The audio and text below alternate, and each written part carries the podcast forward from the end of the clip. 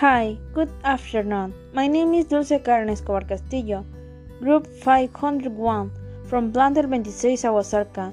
Today I will talk a little about what medicine is.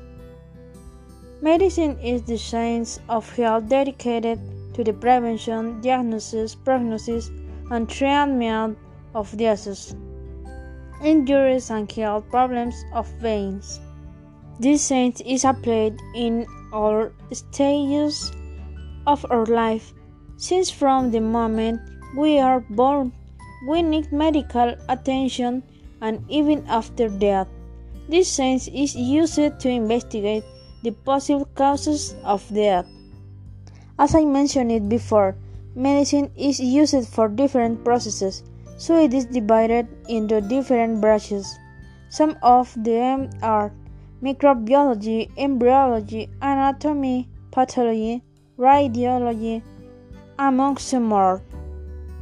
From the way I see human medicine, it is a science that I would be interested in studying and I would also invite many more people to the it or to learn about.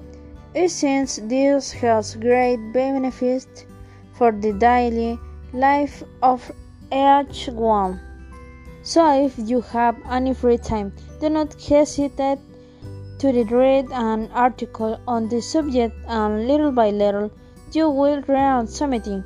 Basic that will help us to take care of illnesses to our relatives. Well, friends, that's it for today, and see you next time. Thank you very much for listening to me. Goodbye, friends. See you later.